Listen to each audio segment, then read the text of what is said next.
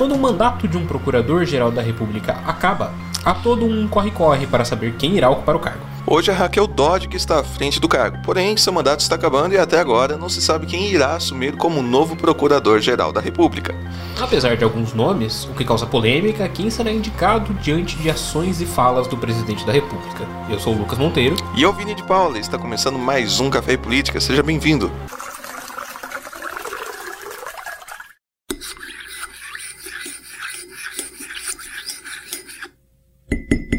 Muito bem, vamos dar início ao episódio de hoje explicando o que é e o que faz um Procurador-Geral da República. Muito importante, Lucas. Um Procurador-Geral da República é uma pessoa que é nomeado pelo Presidente da República para chefiar o Ministério Público Federal.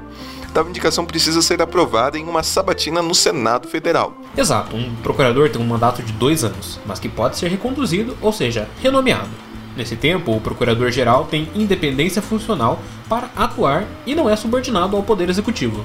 E além disso, detém as atribuições de chefe do Ministério Público da União e presidente do Conselho Nacional do Ministério Público.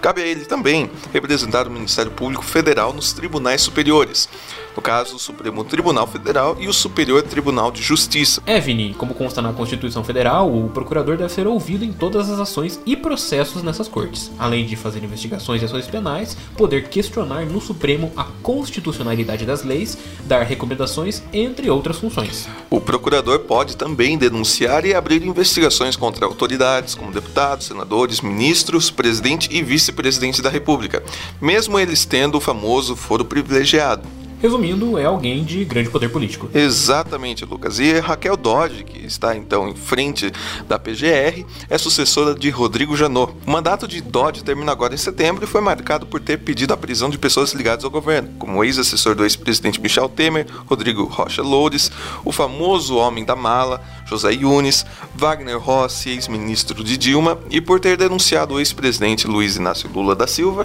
que acabou em sua prisão pouco tempo depois.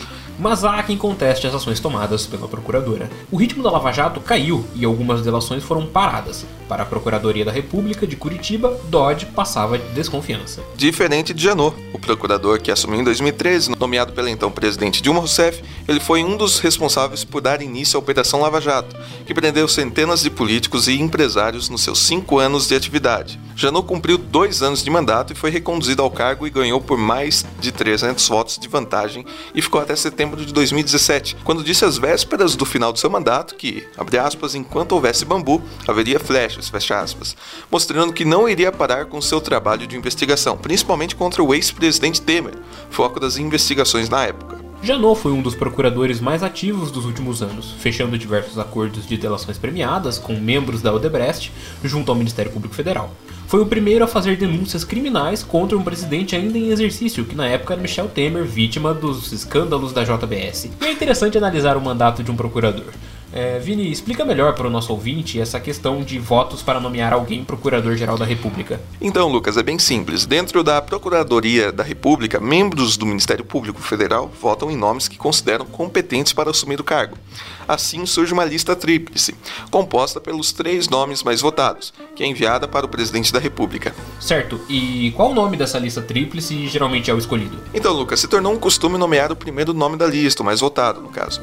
Isso virou quase que uma tradição nos governos petistas, mas não necessariamente é uma regra. Tanto é que Dodge, a atual procuradora, é a segunda mais votada da lista, que a colocou como uma das opções, isso em 2017. O presidente Michel Temer acabou escolhendo ela, por dentro da PGR, o grupo da qual Dodge fazia parte, por ser rival e contrário ao grupo de Rodrigo Janot. Certo, isso explica o fato de que no governo FHC o presidente não seguiu a lista e nomeou o Geraldo Brindeiro. Exato, vale lembrar que após nomeado, o escolhido passa por uma sabatina na Comissão de Constituição e Justiça do Senado e depois votado em plenário. Se aprovado, o presidente da República oficializa como Procurador-Geral da República e depois disso o presidente não pode mais demitir ele. E agora chegamos à grande questão envolvendo o governo atual. Vamos lá. Raquel Dodge não está em votação para a lista tríplice. Porém, ela busca permanecer no cargo, dizendo que está a serviço do Brasil. A procuradora tenta uma aproximação com os procuradores de Curitiba, responsáveis pela Lava Jato, e um alinhamento maior com o governo do presidente Jair Bolsonaro. Inclusive, os recebeu na época do escândalo divulgado pelo Intercept Brasil. Gravamos dois episódios sobre esse tema e você pode acessá-lo para ouvi-lo a quando quiser.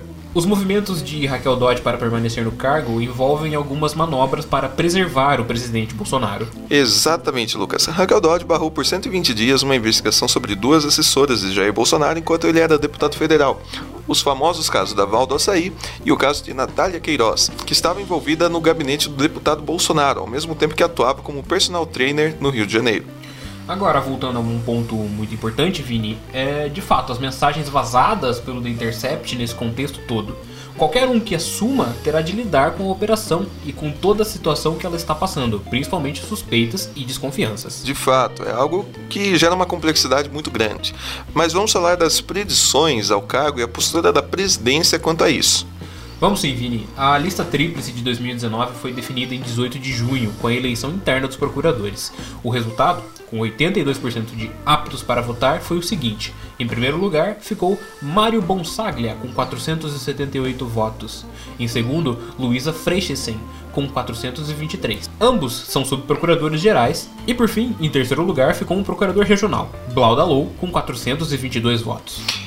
Mas parece que o presidente Bolsonaro não pretende seguir essa lista, viu? O presidente disse que pretende seguir a Constituição. Até pouco tempo atrás, Bolsonaro tinha um favorito, o subprocurador-geral Augusto Aras, que vinha buscando uma aproximação com o presidente. Mas primeiro é preciso dizer que Bolsonaro já criou uma espécie de pré-requisitos para sua nomeação. Não, não podemos, ter, esperamos ter um procurador que trate a questão ambiental, por exemplo, sem radicalismo. Eu estou há seis anos, o Brasil está há seis anos aí tentando fazer o linhão de Manaus Boa Vista, em grande parte, problema ambiental, que não atrapalha a questão de minorias. Acabar de ver índios aqui querendo progredir, né? querendo progresso, querendo ser como nós somos. E tendo em vista, estão enquadrados nas minorias, o MP, eu sei que tem as suas câmaras, etc., tem muita independência também lá, mas a gente conta que com esse futuro chefe do MP trabalhe nesse sentido junto aos seus pares, evitar essa, essa forma chita, se tratar aqui as minorias, tá certo? que tenham um tratamento adequado tocante às Forças Armadas. No dia 12 de agosto, em Pelotas, Bolsonaro disse aos jornalistas que quer um procurador que não apenas combata a corrupção. Não basta uma pessoa que tenha uma, uma virtude, uma só virtude. O cara, por exemplo, é a especialidade é combate à corrupção. Daí, questão ambiental, como é que fica? Como é que fica a questão de minorias? Questão indígena. Assim, dá para entender o porquê que Aras é um dos nomes mais cogitados. O subprocurador parece cumprir os requisitos e disse em entrevista à Folha de São Paulo no início de agosto que, se for indicado, pretende montar uma equipe com perfil conservador. Na mesma entrevista, Aras rebateu críticas feitas por alguns bolsonaristas que o tentavam ligar à esquerda, quando disse, abre aspas, se eu fosse do MST, estaria sentado no Supremo Tribunal Federal.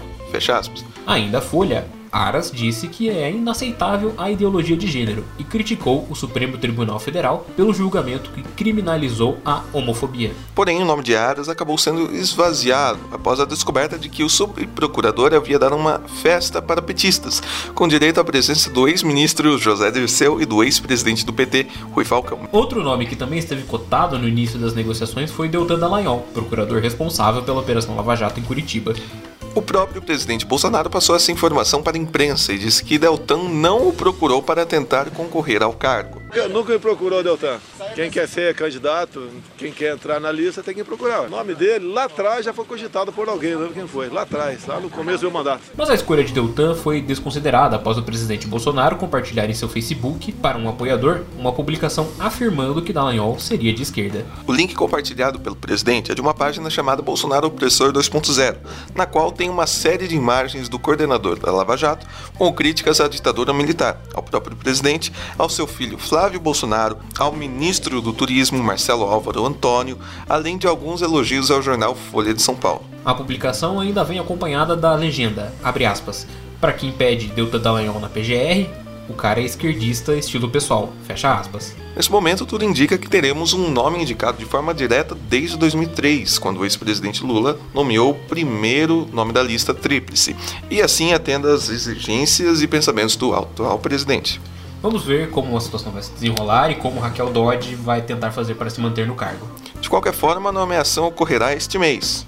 E nós estaremos aqui para averiguar o desenrolar desse assunto. O Café e Política fica por aqui. Você pode nos encontrar nos aplicativos Spotify, Google Podcasts, Apple Podcasts ou qualquer aplicativo de podcasts. Muito obrigado pela sua audiência e até mais. Até!